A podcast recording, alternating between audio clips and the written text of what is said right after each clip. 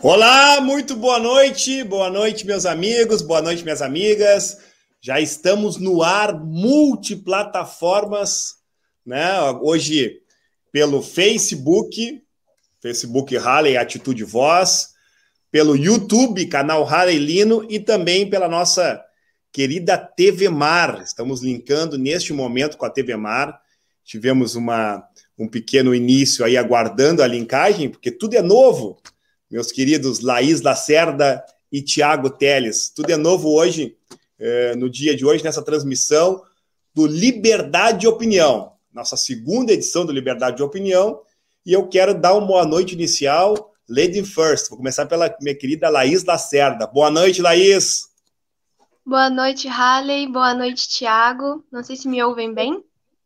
Muito bem, claro, alto e claro. Tranquilo, gente. Um prazer estar aqui nessa nossa segunda edição, e agora com a companhia da, da TV Mar. Boa noite para todo mundo.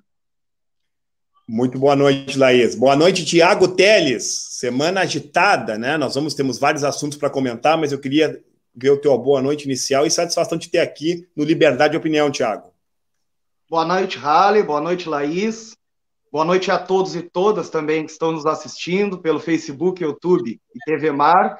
É um prazer estar participando também dessa nossa segunda edição. Espero que daqui para frente tenhamos muitas mais ainda.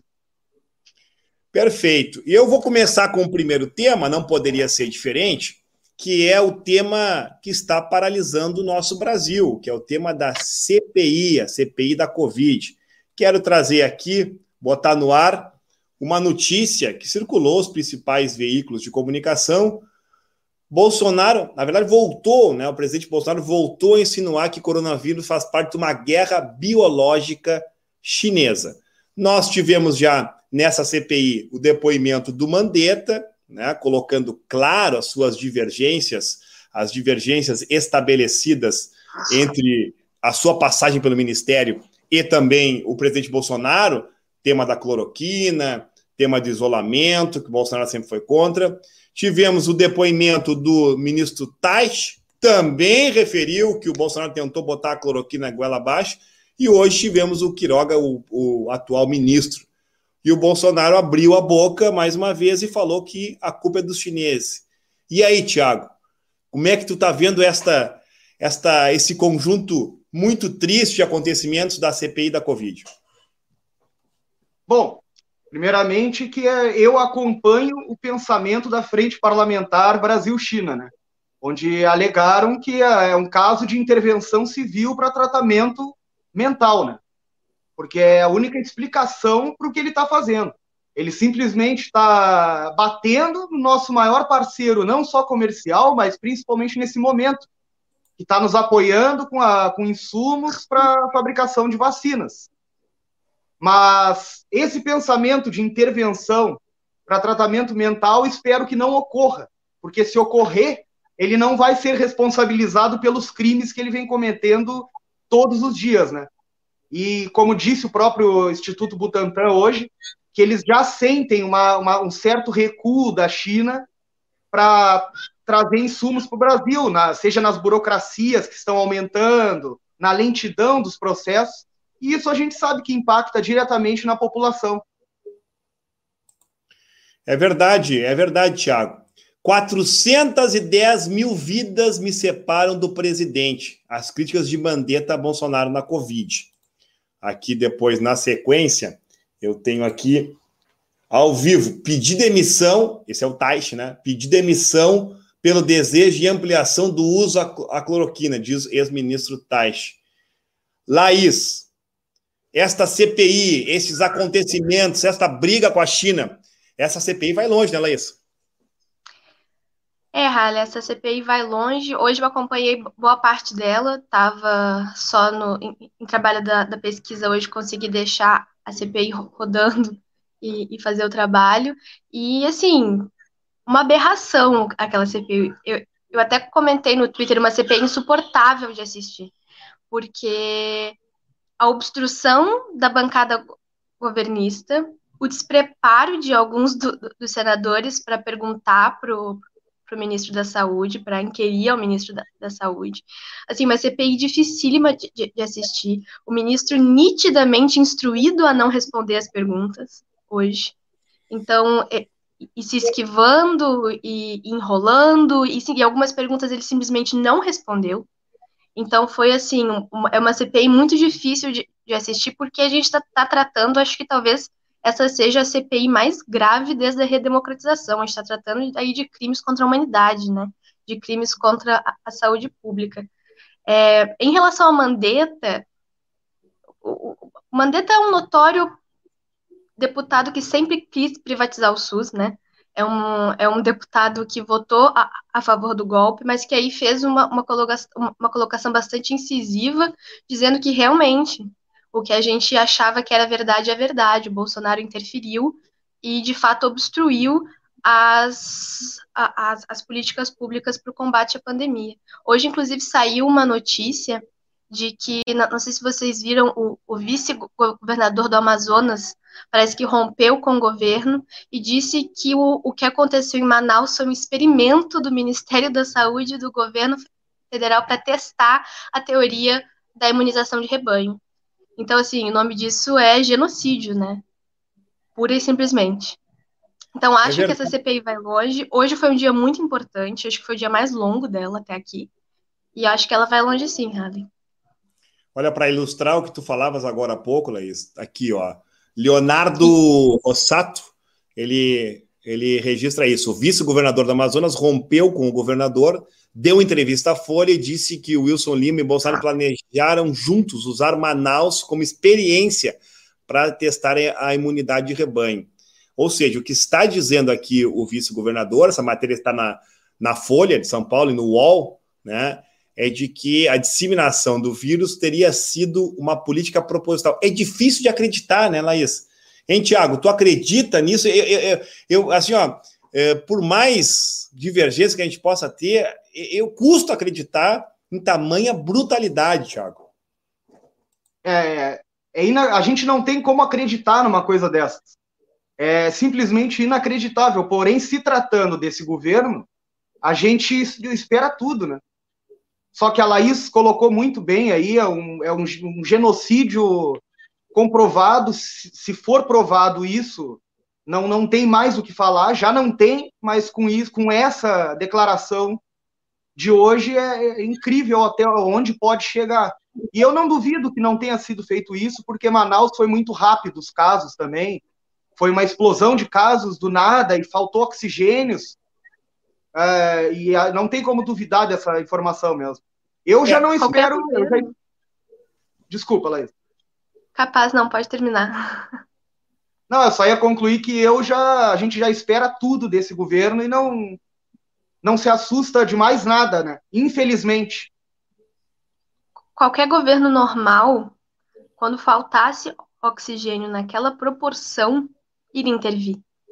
Então, não, não me surpreenderia se isso fosse verdade. E eu acho que é uma coisa assim que a gente só viu na história recente da humanidade, acho que a gente só viu isso, uma coisa dessa proporção, que é você usar uma cidade como experimento acho que na, na, Alemanha nazista. Foi a última vez que a gente viu uma coisa assim.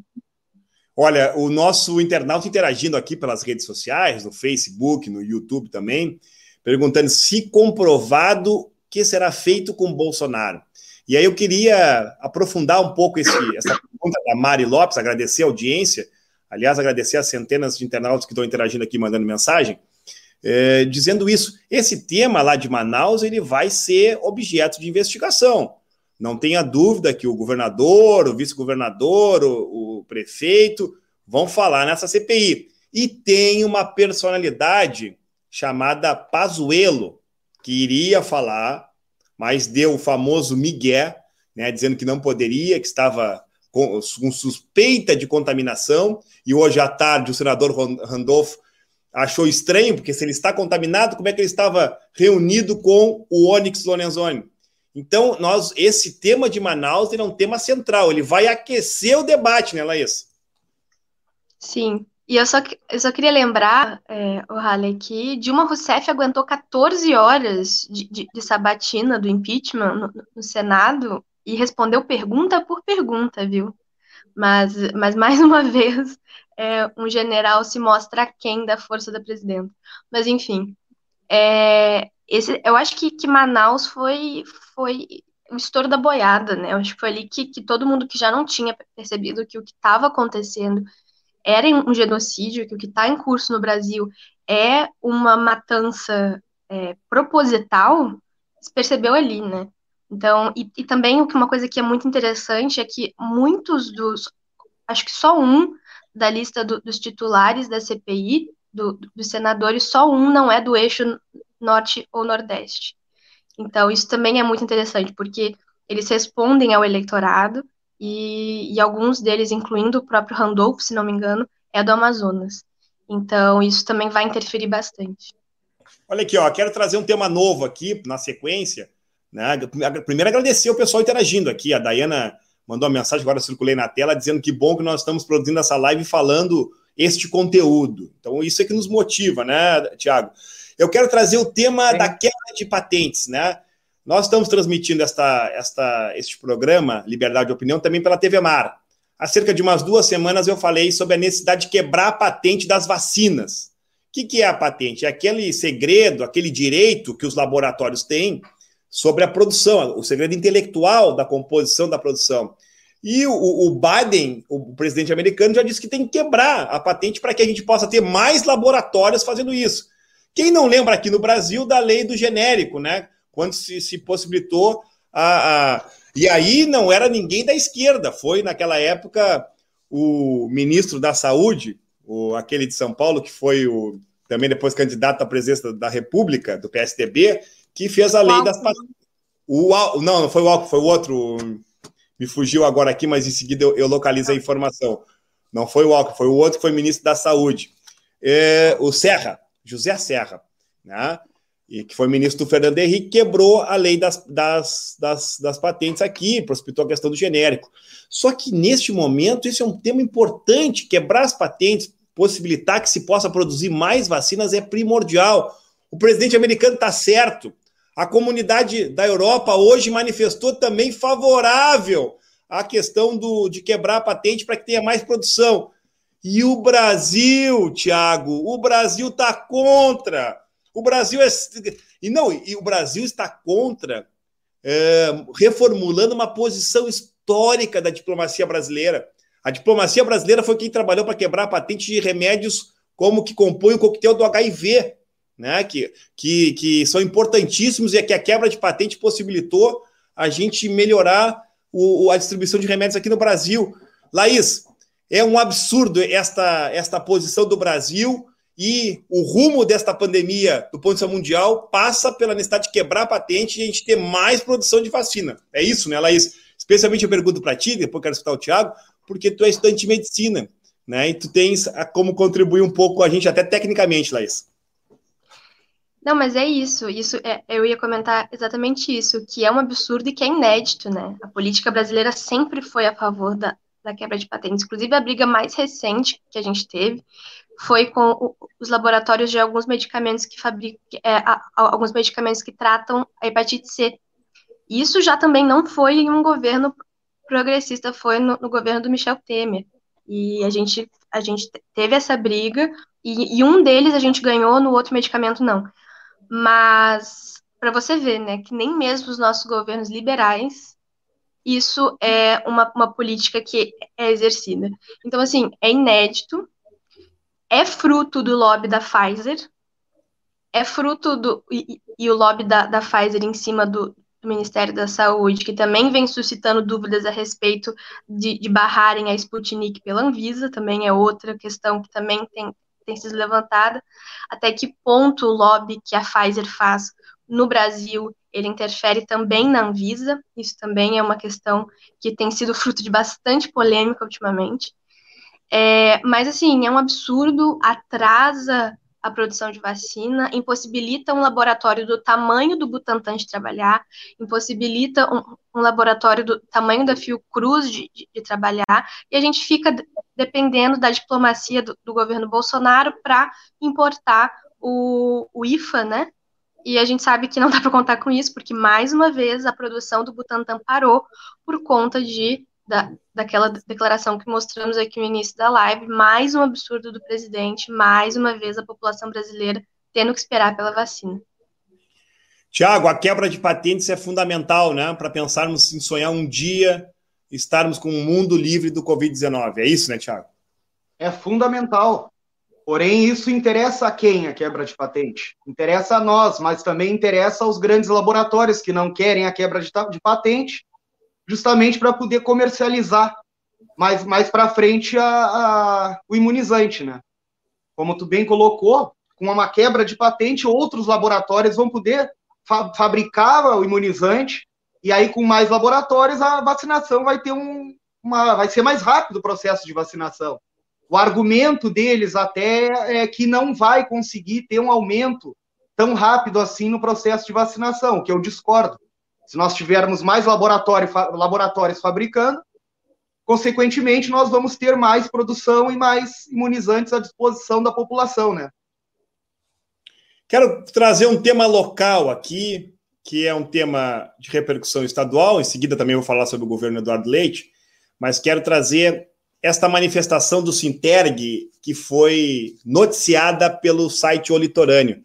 Sinterg aponta arbitrariedade e diz que não há condições de retorno às aulas. O sindicato diz que não há recursos humanos nem equipamentos de proteção suficientes. E ainda, eu não vou conseguir reproduzir aqui, mas a nota do Sinterg coloca, lastima a condução deste processo junto às direções de escola, retratando uma reunião eh, Tiago, que o secretário da Educação teria desrespeitado, cerceado a manifestação, teria tido uma, uma conduta antidemocrática. Lamentável, Tiago, porque eh, você imagina, o prefeito está determinando que voltem às aulas dia 10, nós teremos 20 mil alunos aí da rede escolar voltando, nós teremos aí 2.500, 3 mil trabalhadores em educação, num município que está com quase 400 mortes. Eu vou agora em seguida lhe escutar, enquanto eu vou lhe escutar, vou botar uma publicação tua também que fala sobre a questão da vacinação que está lenta em Rio Grande. Me parece que a condução do retorno às aulas é um problema, né, Tiago? É o problema. Eu, inclusive, fiz uma, uma publicação a respeito, demonstrando a minha solidariedade às profissionais da educação, às diretoras que estavam nessa reunião e expus minha opinião a respeito do secretário de Educação por ter tratado as diretoras que estavam lá para debater meios de trazer uma segurança tanto para os estudantes quanto para os profissionais da educação envolvidos e foi agredidas, foram agredidas tanto com palavras como com ameaças, o que para um secretário de educação não condiz. E repito o que eu falei minha, na minha publicação ele para essa maneira que ele se dirigiu a umas às diretoras do município, ele não tem competência nenhuma para estar naquele cargo, porque ser secretário da educação é ter educação, promover educação e ser educado com os outros. E ele não tem nenhum desses requisitos. E ao meu ver, ele não tem competência para estar lá. Eu até só ah, anotei alguns dados, Rale, que eu gostaria de, de passar, que nós temos cerca de 21 mil estudantes no município. São 2.400 em torno de profissionais da educação. Ao todo, são 23.689 envolvidos, tirando os profissionais do, trans, do transporte coletivo, entre outros. Se nós levarmos em consideração que cada um deles convive com uma família de três pessoas, os números ultrapassam 70 mil envolvidos, direta e indiretamente nesse processo, que estão em risco de contaminação.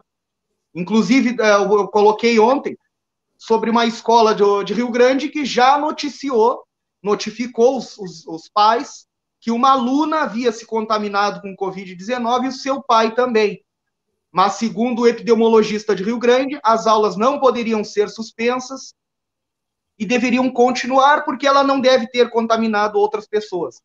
Isso aí é uma total falta de respeito, não só com os profissionais da educação, mas todos os envolvidos, porque não há estrutura na cidade do Rio Grande. Hoje mesmo à tarde, o prefeito se reuniu com algumas pessoas para discutir para segunda-feira já retornar às aulas. Ou seja, é poucos dias antes faz essa discussão que deveria ter sido feita há um mês atrás. E ele fez hoje a reunião para discutir algo que vai repercutir daqui a dois, três dias já. Tiago, eu quero aqui registrar, internauta participando, Marco Araújo, parabenizando a tua página, viu, Tiago? Sua página está ótima, é isso aí, vamos largar as mãos.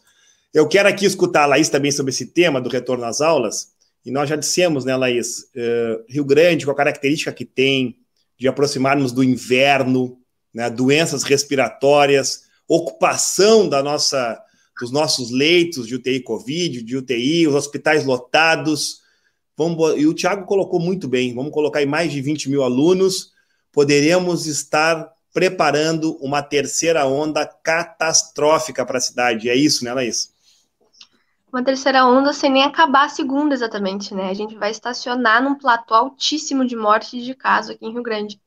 Eu estava olhando o mapa do, do estado e Rio Grande está entre as piores cidades no que diz respeito a número de casos no estado. E é novidade, porque nós, nós chegamos a ser ano passado a melhor cidade na, na, na condução da, pandemia. O número de casos por 100 mil habitantes era menor, um, dos, um dos menores, se não o menor, não me lembro exatamente, do estado. E agora a gente vê é, o Rio Grande dentre os maiores números de, de contaminação e uma vontade, uma, uma decisão arbitrária de, de, liberar as aulas e de, de voltarem às aulas e de voltarem às aulas com crianças, inclusive. Você vê que a universidade mesmo não retornou às aulas, né? Mas a educação infantil vai retornar. Então, assim, é um absurdo. Isso que o Thiago coloca é ótimo mesmo, porque a ironia de um secretário de educação sem educação. Mas eu acho que isso, como a gente já tinha dito na live anterior, isso é próprio de governos que não têm intenção de dialogar com a população, né? A gente viu também eu, eu, enquanto DCE, também vi algo muito semelhante com o secretário de, Transporte, na última reunião do Conselho Municipal, desrespeito com a, as categorias, desprezo pela opinião da população. Então, não posso dizer que eu estou surpresa, por mais triste e nociva que seja essa situação. Agora, o retorno às aulas, corroborar com o retorno às aulas e colocar professor e aluno trancado numa sala de aula sem nem dar condição de EPI é é fazer parte um, do, do, genocídio em curso no Brasil, é sujar a mão de sangue também. E essa conta vai ter que cair no colo de alguém uma hora. É verdade, eu, vários, várias manifestações aqui na rede social reforçando isso. Quero agradecer a audiência, professores, trabalhadores em educação aqui, registrando isso que foi lamentável, né? Que o Tiago colocou bem. A nossa solidariedade aqui do programa Liberdade de Opinião também, uh, para esses trabalhadores em educação que, ao fim e ao cabo, vão colocar a sua vida, a sua família diante de uma situação bastante grave.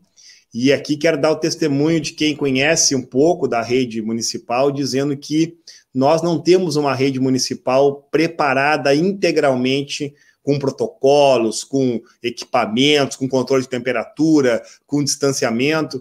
Vamos ter grandes dificuldades. Quero mudar o rumo do nosso tema aqui, trazendo um outro, hoje o programa é bem dinâmico, diversas pautas, não sei se nós vamos cumprir todas as pautas, já são 26 minutos de transmissão, nossa ideia é tentar cumprir todas. Mas quero trazer um tema que para mim é um tema importante. Wilson Witzel sofre impeachment e perde os direitos por cinco anos. Quem é o Wilson Witzel?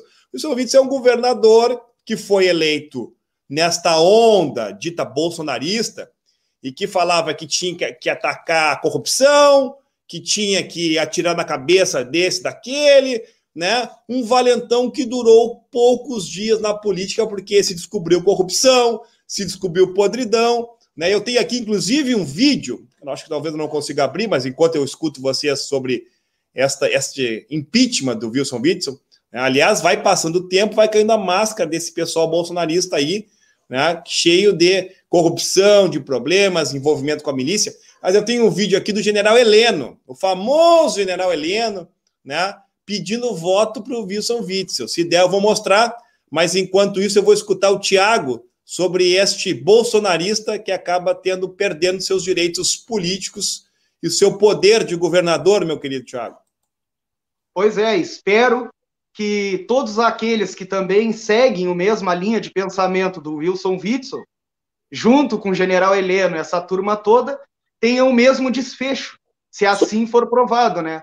Ele não é o único, nós temos outro exemplo, que é aquele, o moleque do, do Mamãe Falei, aquele, que foi eleito nas costas do Bolsonaro e agora está nas, nas manifestações bolsonaristas, tentando fazer o mesmo jogo que ele fez com, a, com o pessoal de esquerda para poder se eleger. O Wilson Witzel também é a mesma coisa. Tiago, vamos escutar um pouquinho do general Heleno. O que, que ele falava do, do, do então candidato Wilson Witzel aqui, ó. Sou o general da reserva Augusto Heleno. Povo fluminense, o doutor Wilson Witzel, candidato a governador do Rio de Janeiro, número 20, faz parte desse esforço para modificar o panorama da política brasileira ele dizia isso, Laís, que ele fazia parte desse esforço. Qual esforço? Esta é a pergunta que não quer calar. Está caindo a máscara do bolsonarismo, né, Laís? O esforço de acabar de vender o Brasil, né? Esse esforço. Que tem sido um tremendo esforço mesmo, se a gente for parar para pensar. É, é, o, é o, a intenção do, do governo de noite, noite e dia, acabar com tudo que foi construído. Mas, em relação ao Witzel, eu acho que é, é, é mais aprofundo até eu acho que ele está provando do próprio veneno. No sentido de que houveram, assim, a política no Rio de Janeiro ela é uma coisa à parte, né? A política no Rio de Janeiro ela tem que ser entendida como uma briga de facção. É, a gente sabe que são dois polos, a milícia e, o, o e a igreja, a milícia e, o, e, e, e, os traficantes disputando o poder numa cidade. Então, o que aconteceu com Witzel Witzel, Wilson Witzel, eu sei que as pessoas chamavam ele de Whitney Houston, mas não é esse o nome dele. Um, ele... ele, ele, ele sofreu uma espécie, não, não chega a ser tanto, mas ele sofreu um processo de ativismo judicial ali no, no, no processo dele. É, houveram irregularidades ali, o processo foi um pouco rápido demais, porque tinha intenção de, de rifar ele, o, o próprio bolsonarismo largou a mão do, dele e rifou o próprio candidato. Então, assim, prova do veneno um pouquinho só do que aconteceu com o PT, só que, claro, sem nem um décimo, olha, sem, sem, sem nem 0,1% das atrocidades que ele fez contra no governo. Porque ali não foi difícil de achar nada. Era assim, era corrupção ativa, era corrupção passiva, era é, interferência em órgãos oficiais, era um absurdo, assim, um absurdo. E é a máscara do bolsonarismo caindo por terra, né? Todos eles, gente. E eu falo isso assim, ó, sem medo de errar. Todos eles. Se você cavar um pouquinho, você acha. Tiago, tá caindo a máscara a cada dia que passa do bolsonarismo, o Whitson Wilson caçado, os filhos do Bolsonaro respondendo envolvimento com milícia, uma casa, o homem, o, o, o, Eduardo Bolsonaro, não, o Eduardo não, o senador, o Bolsonaro lá, o filho do Bolsonaro, comprou uma casa de milhões e milhões de reais e ainda diz: Não, comprei com meu dinheiro. Pô, mas eh, não tem como dar, aturar uma prestação de 20 e poucos mil por mês. Sobra o quê para ele viver, meu querido Tiago? É escancarado, hein? A cada dia que passa, a máscara está caindo, né, Tiago? Pois é. E na verdade não é só a máscara que está caindo, a máscara não está caindo sozinho, né? Se tu tiver uh, te eleito nas costas do Bolsonaro e tu não seguir aquilo que ele que ele quer, ele vai, ele tem alguma coisa contra ti e vai usar isso no momento que ele achar oportuno, né? E foi o que aconteceu com o Wilson Witzel. Ele começou a pisar no calo do Bolsonaro, começou a tentar se desvencilhar no início da pandemia e o Bolsonaro viu que ele estava indo contra o que deveria fazer e acabou jogando no ventilador o que deveria jogar, né? Mas vai cair as máscaras sim, vão, vão cair mais máscaras por aí. Quero mudar o rumo da nossa conversa aqui, eu falei que é dinâmico, né? Para o governo do Estado. Esse é um tema importante. Quero pedir aí a atenção de todo mundo que está. Quero agradecer, viu, o pessoal que está aqui interagindo com a gente no programa, está nos assistindo também pela TV Mar, pelo YouTube, pelo Facebook. Quero falar da Corsã. A Corsã, que o governador Eduardo Leite, já comentei isso no meu espaço na TV Mar, o governador Eduardo Leite afirmou durante o processo de eleições que não privatizaria a Corsã. Pois bem, rompendo a palavra dada, o governador Eduardo Leite iniciou um processo de privatização da Corsã.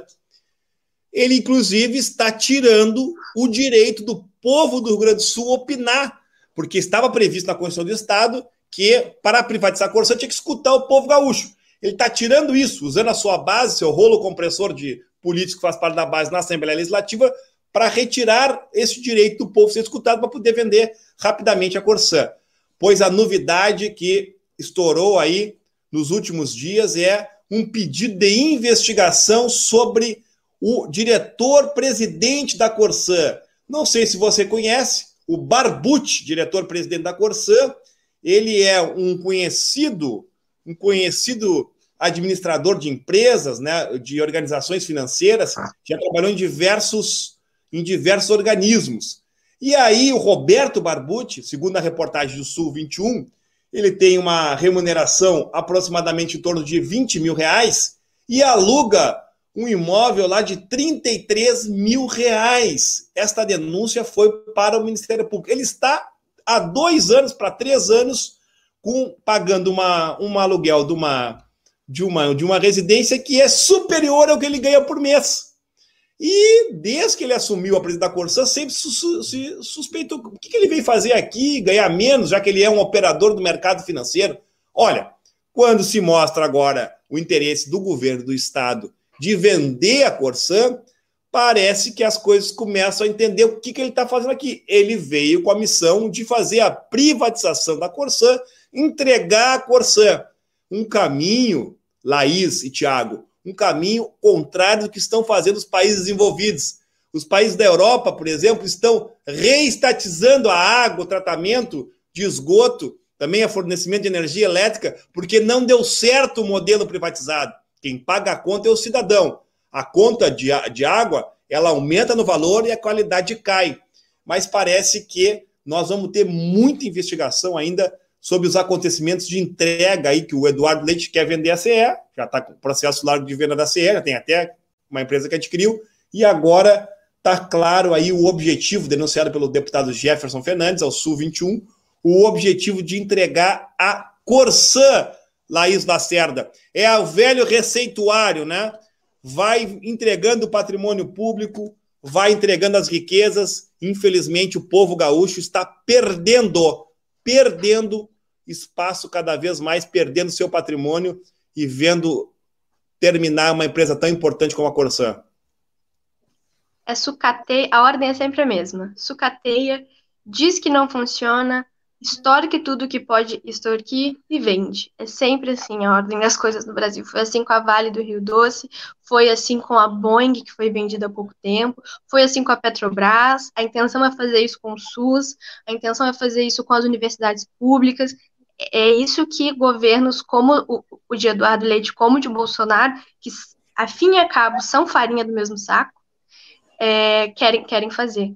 Então, o povo gaúcho perde muito, perde a oportunidade de participar de uma decisão que é essencial para a vida dele, porque quem sabe o quanto a conta de água está pesando no bolso é a dona Maria, que tem que tirar não, não sei quanto de, de, dinheiro no fim do mês, aqui em casa, para lá de, de 300 reais no fim do mês, para pagar a conta de água. É o pequeno empresário que tem a, a, o, o, seu estabelecimento que não está dando conta de ficar aberto porque a conta de água está altíssima e vai subir mais. Então, assim, a população que é diretamente afetada por essas políticas, ela tem que opinar. Ela precisa opinar. Porque senão isso não é uma democracia. Você não pode simplesmente vender algo que, que, que em primeiro lugar, não é uma commodity. O, o, o tratamento de água e esgoto não pode ser vendido como produto.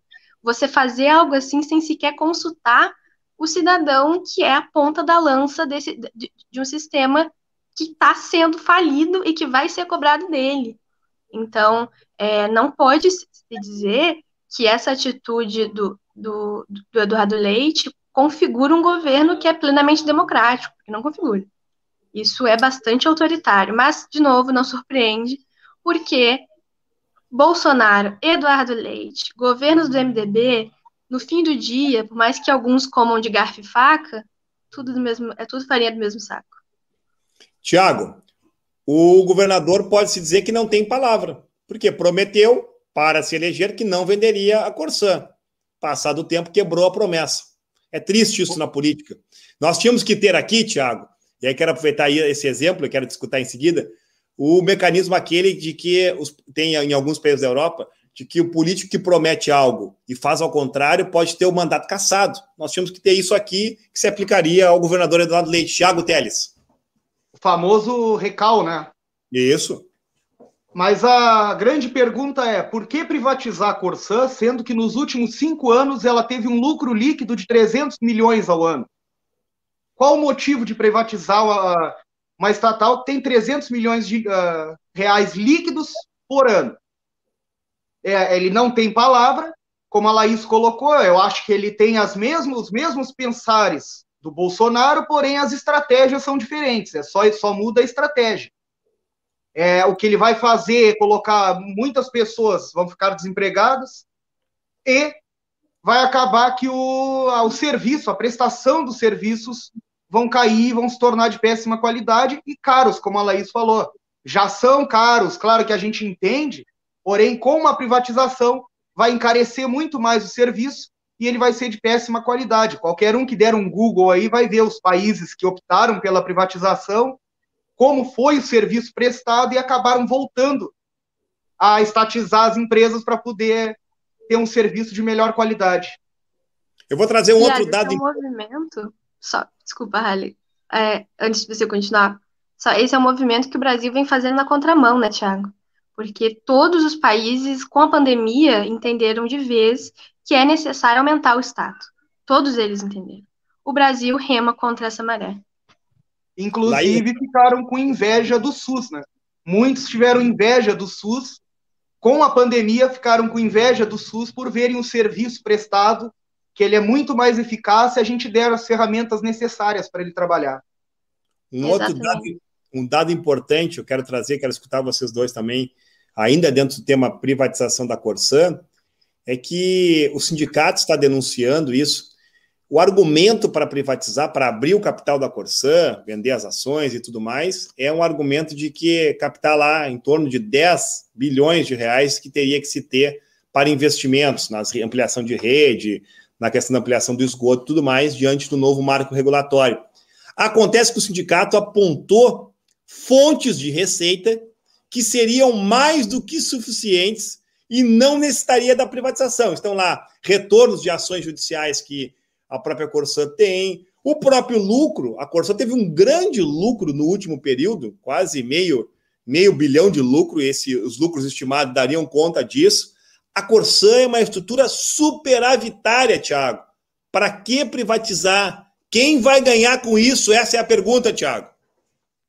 Pois é. Eu acho que o.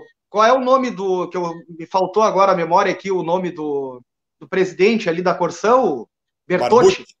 Barbucci, isso. Ele deve saber qual é o segredo, né? Porque como pagar 33 mil reais num aluguel se tu ganha 19 mil?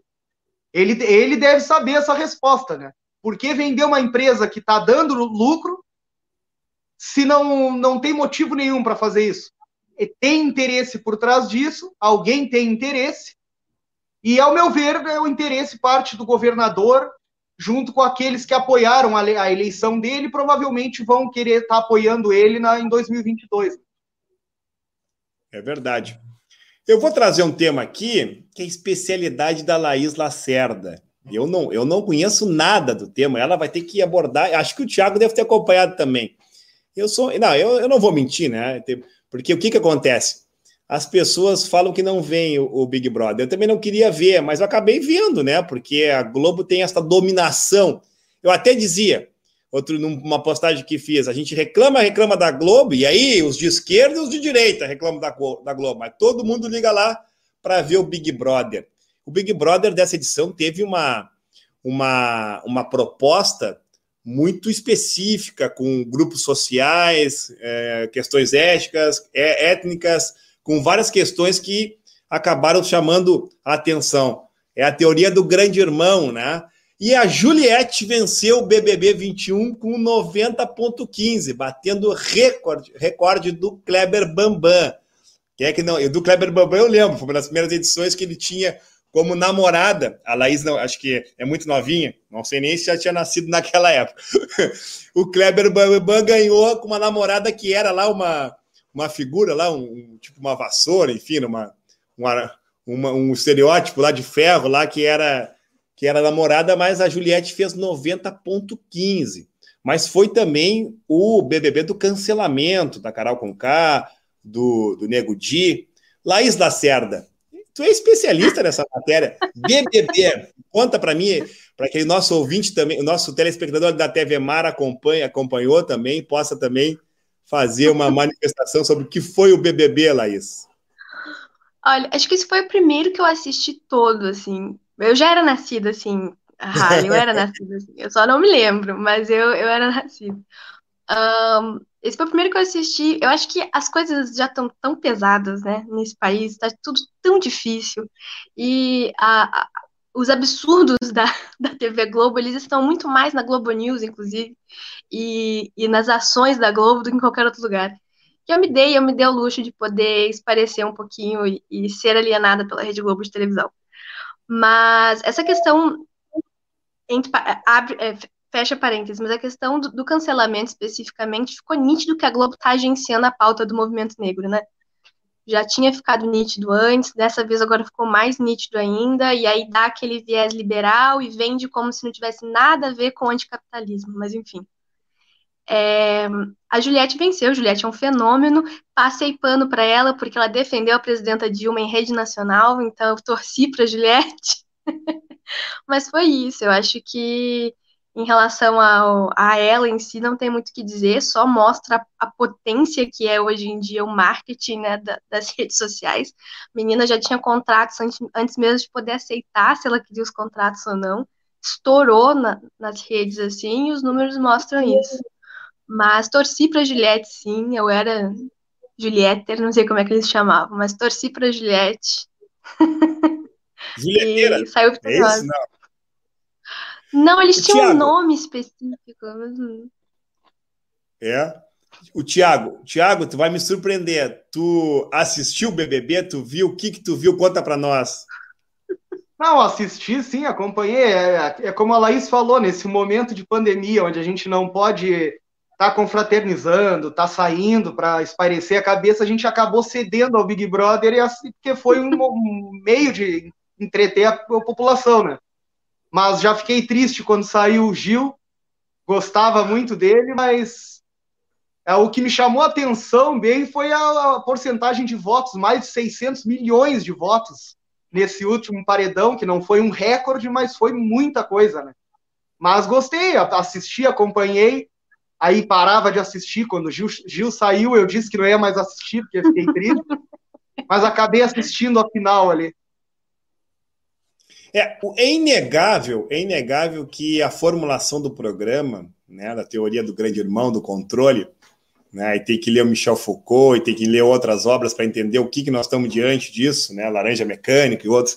Essa, eles conseguem atrair, porque eles talvez eles despertem os instintos dos telespectadores e assistir às relações. Então, foi um programa que o modelo de programa que se dizia que ia acabar 10 anos atrás e continua, e esses conflitos políticos, sociais, estão sendo reproduzidos dentro do programa, o que chama mais atenção, porque tem dialogado com a audiência. Eu quero quebrar um pouco essa nossa, essa nossa linha de pauta e trazer um problema internacional que é a crise na Colômbia. Né? A entidade pan-americana de juízes lança nota sobre situação, situação na Colômbia, situação de conflito, especialmente por decisões governamentais lá de tributação, né, de elevação de tributos, medidas antipopulares que colocou o povo nas ruas. Está acompanhando essa crise na Colômbia, Laís? Tô, tô acompanhando. Eu faço parte ali do grupo da, da Kizomba internacionalista, que é um pessoal que, que, que acompanha bem as questões da, da América Latina. E, assim, é, o, que, o que me surpreendeu não foi nem tanto o fato da, deles estarem sob um governo neoliberal, porque, bom, regra na, na, América Latina, mas a violência com que esses manifestantes foram repreendidos, né? que era uma coisa que há bastante tempo a gente não via nesse nível, que a gente viu há pouco com o Equador, que a gente viu há pouco também acontecendo na, na Bolívia com o pessoal do Evo Morales, mas que acho que na Colômbia foi o pior até então, de câmaras de gás em plena praça, de, de militantes sendo presos, de militantes sendo torturados, mortos, assim, às dezenas, de gente sumindo mesmo. E o povo não arredou o pé da luta, o povo não arredou o pé da rua e se manteve lá e conseguiu fazer cair algumas dessas políticas. Então foi impressionante. Apesar de que eu não posso dizer que a gente está tão distante disso, né? Porque Rodrigo Pilha segue preso. Rodrigo Pilha segue preso em Brasília. E torturado. O, o militante petista. Preso e torturado por ser um militante petista. Então, é, eu... mas assim, é, a gente consegue ver que quando os ares começam a mudar na América Latina, quando a gente vê que um Evo Morales se, se elege o seu partido, quando a gente vê que uma Cristina Kirchner é, é vice-presidenta, que o Maduro continua firme e forte no cargo, que o Lula restabelece direito político, que a tensão e a temperatura sobe na América Latina, né? A Operação Condor nunca saiu daqui, realmente. As veias continuam abertas, cada vez mais as veias abertas da América Latina.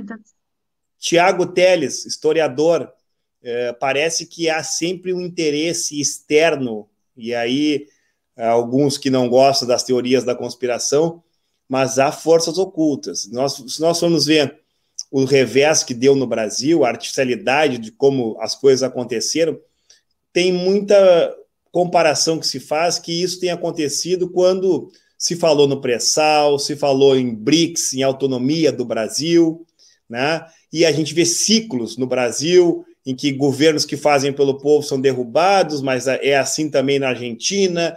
É, agora o, o, governo mais popular voltou, mas é assim na Colômbia, a questão da, da, da própria Bolívia que a Laís colocou. Forças ocultas operam aqui, Tiago? Claro que operam, sempre operaram. Sempre houve o interesse por trás das riquezas do Brasil e da, do que o Brasil pode proporcionar. Mas chamando atenção para esse fato na Colômbia, isso é muito triste. É muito triste que isso esteja acontecendo, principalmente porque a manifestação do povo lá é legítima. É legítima visto que a reforma tributária uh, que, eles propuseram lá, ela vai beneficiar apenas os ricos e vai prejudicar ainda mais as classes médias e os pobres, os, as pessoas mais pobres da, da Colômbia. E isso é muito triste, e eu vejo que a Colômbia, se não tiver uma intervenção ou um consenso para que isso não ocorra, caminha para tempos sombrios a, a população colombiana. Isso é muito triste que está ocorrendo lá, mas como tu falou, o interesse sempre existiu, não só no Brasil, mas os países da América do Sul sempre teve um dedo de, de fora para interferir na, nas nossas políticas, né? é, é bem apanhado e eu quero trazer aqui ainda da política internacional dois fatos importantes. A Argentina, que tributou as grandes fortunas e arrecadou um, um volume de recurso importante nesse momento de pandemia, e o próprio presidente John Biden, né, que a gente sabe que quem vai pagar essa conta são os países periféricos, mas também fala em tributação de grandes fortunas, fala em programa social, parece que vai levar o Lula para ajudar ele a fazer o Bolsa Família, que, é, aliás, foi um programa reconhecido pela ONU, né, para os diversos institutos internacionais. É, são alguns exemplos de que vê que talvez o caminho que nós estávamos trilhando era o caminho correto, né, Laís? É, foi aquilo que eu, que eu comentei. A pandemia veio para mostrar, para provar por A mais B, que o Estado ele é fundamental. Ele é fundamental. Não existe bem-estar sem Estado. Quem promove o bem-estar é o Estado e mais do que isso. O Estado ele não tem só esse papel de cumprir com, a função social. O Estado ele pode e deve ser empreendedor. Ele deve ser potencializador de crescimento econômico. Até os Estados Unidos já perceberam isso. Até eles, que sempre tiveram uma relutância tão grande em admitir que, de, mais que tenham um dos estados mais robustos do mundo, finalmente admitem que realmente é preciso ter um estado forte para que interventor para que o país cresça e cresça com estabilidade. Laís, o nosso posto Ipiranga, Paulo Guedes, fala que a economia está fazendo, vai fazer uma virada em V. O que é uma virada em V? É quando chega ao fundo do poço, rapidamente reconstrói e faz tipo um V voltando a ser pujante, gerar empregos e tudo mais. Só que o seu discurso não se refere na prática. Produção industrial cai 2,4% em março. Como não cair a produção industrial se está fechando, é, cada, cada vez mais diminui a produção industrial, fecharam-se montadoras, Ford, Volkswagen, diversas outras. Cada vez mais temos desemprego, já superou os 14 milhões de pessoas, e esse V me parece muito mais de vácuo, né, ou de vazio no raciocínio do Paulo Guedes. É uma tristeza a condição econômica e a maioria das pessoas já se deram conta que este ministro é, na verdade, mais um dos charlatões. Parece, parecia saber muito, tinha um discurso que agradava os liberais, mas nem os liberais estão se agradando mais deste camarada. A coisa está terrível. É o V de vai todo mundo morrer, deve ser isso. Vai todo mundo ficar desempregado, vai todo mundo passar fome. Então, é, isso, isso é uma coisa que o PT sempre falou. Um exemplo, né? O PT sempre disse que é incompreensível, é incompreensível que os empresários brasileiros eles tenham apoiado um golpe de Estado de uma presidenta que basicamente acatou uma lista de exigências da Fiesp. Ela chegou, ela sentou, março, se não me engano, de 2012, ela sentou com os maiores empresários do Brasil e perguntou o que, que vocês querem para produzir mais. E acatou essa lista, basicamente. A única, a única coisa que, que o governo pediu foi que houvesse um contraponto so, social, ou seja, que eles produzissem o que pudesse ser produzido no Brasil. Foi só isso que, que o governo pediu em troca. E esse, esses empresários, principalmente a Fiesp, apoiam um governo que não tem plano industrial para o Brasil. Paulo Guedes não tem plano de desenvolvimento para o Brasil. Isso é fato. Então, como que você é um empresário, como que você tem uma indústria e apoia um governo que não tem plano industrial para o seu país? A ideia do Paulo Guedes sempre foi financiarizar o Ministério da Economia, financiarizar a economia brasileira, tanto que ele tem, né, um teclado na mesa dele de, eu não vou saber as especificidades agora, mas é um teclado que, que, que permite que você compre e venda ações. Então, assim, é um ministro que dita política e que, e, e que, e que participa do mercado, ele dá as regras e participa do jogo, pode isso, sabe? Então, assim, é um, é um governo que nunca teve intenção nenhuma de desenvolver o Brasil. Nunca, nunca teve. E isso está nítido agora, com esse crescimento em L, né? Cai e fica embaixo. Basicamente isso. Bem observado. O crescimento em V, na verdade, crescimento em L. Tiago Teles, estamos com 55 minutos, nos aproximando para o encerramento do programa. É, o Paulo Guedes é, é lobo em pele de cordeiro ou ou o lobo no galinheiro cuidando das galinhas? Eu não sei, já não sei mais nada. O que, que tu vê do Paulo Guedes, Thiago? Bom, ele quer, ele, é, desde o início, ele queria instalar uma política econômica no Brasil que não deu certo em lugar nenhum, e todo mundo já disse, já diz que esse tipo de política não dá certo. E tanto é que ele está tentando até hoje colocar em prática essa política e nem ele mesmo consegue. Ao contrário disso, ele está acabando com a economia do país, destruindo empregos, uh, acabando com toda. E como a Laís falou, ele tem um teclado financeiro que é para comprar e vender ações na, na, Bolsa de Valores. Ou seja, ele faz a política econômica e ele compra e vende. Isso daí, até onde eu sei, é crime. Não, po não poderia estar tá fazendo isso. Mas como ninguém pôde provar ainda que aquele teclado é para isso, ele está impune. Ô, Raleigh, eu queria uh, pegar um, um, tempinho só para falar um assunto importante, claro, que eu claro. acho que a, a, população de Rio Grande uh, gosta de saber, porque não há transparência por parte da prefeitura, então eu me sinto na obrigação de passar essa informação, ainda mais que a gente consegue abranger bastante, bastante pessoas. No Secretaria de Saúde do Estado, aponta que a gente tem 210 mil e cinco habitantes foram destinadas à cidade do Rio Grande 82.495 doses da vacina. Entre primeira e segunda dose, nós tivemos 31.227 na primeira, 9.181 doses na segunda, que dá o total de 40.408 doses. Isso nos leva a crer que a gente tem em estoque 42.087 doses da vacina e a porcentagem aplicada é 49%. Claro que a porcentagem ela se altera de acordo com as doses recebidas, de acordo com o que vai sendo aplicado na população. Isso é bom a população estar tá ciente, porque a prefeitura ela não, não transmite esses dados para a população. E uma outra coisa, é a última que eu gostaria de salientar, é que no dia de hoje a prefeitura me respondeu, comunicação da prefeitura, de que não tem problema ultrapassar o período previsto para a segunda dose da vacina. A Laís pode me corrigir se eu estiver cometendo algum equívoco, mas até onde eu sei não existe nenhum artigo, não existe nada dizendo que pode ultrapassar. A gente, ah, se não existe nada dizendo, a gente tem que acompanhar o que diz o fabricante. Que o correto seria até 28 dias a Coronavac.